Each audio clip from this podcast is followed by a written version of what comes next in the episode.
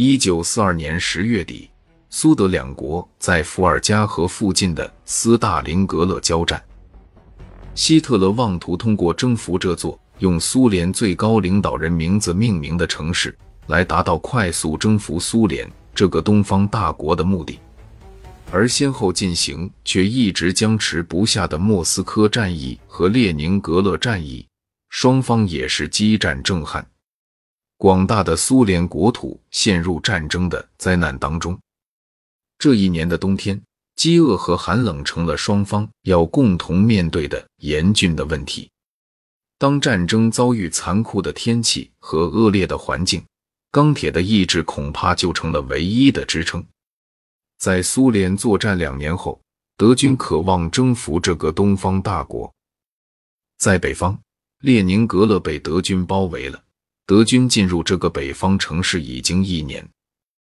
中部的目标城市莫斯科对德军来说近在咫尺。在南方，围攻巴库油田的行动在高加索山脉地区陷入停滞。苏军坚守着斯大林格勒。和希特勒宣告的情况相反，苏联船舰仍在继续横渡伏尔加河，运送援军。每天都有数千名年轻苏联男性被送到岸上，有些人甚至没有任何武器，也没有受过军事训练，在战场上没有退缩的人。十一月七日是十月革命纪念日，这一天。坚守着斯大林格勒的被困士兵和在前线的苏军听到了他们的最高统帅斯大林做出了一个惊人的宣告：明天我们将在街头欢庆胜利。拯救了莫斯科的朱可夫将军的确计划让那些零星地区抗争到最后，以便让保卢斯将军带领的德军留在斯大林格勒，在伏尔加河的另一边。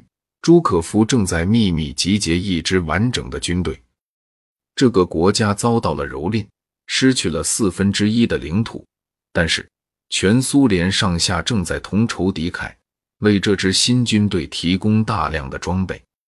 新迁至乌拉尔山脉后方的工厂在全天二十四小时的不停运转，在这艰苦努力的过程中，人们为国捐躯。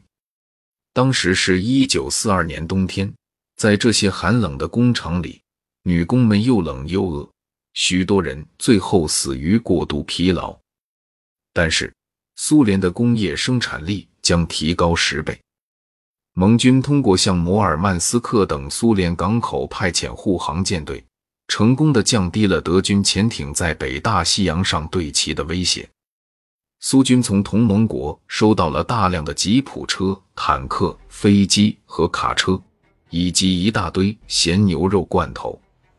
苏联士兵一边打开牛肉罐头，一边打趣道：“我们正在打开第二条战线。”和斯大林一样，大家都期盼盟军可以多做些努力来缓解他们的困境。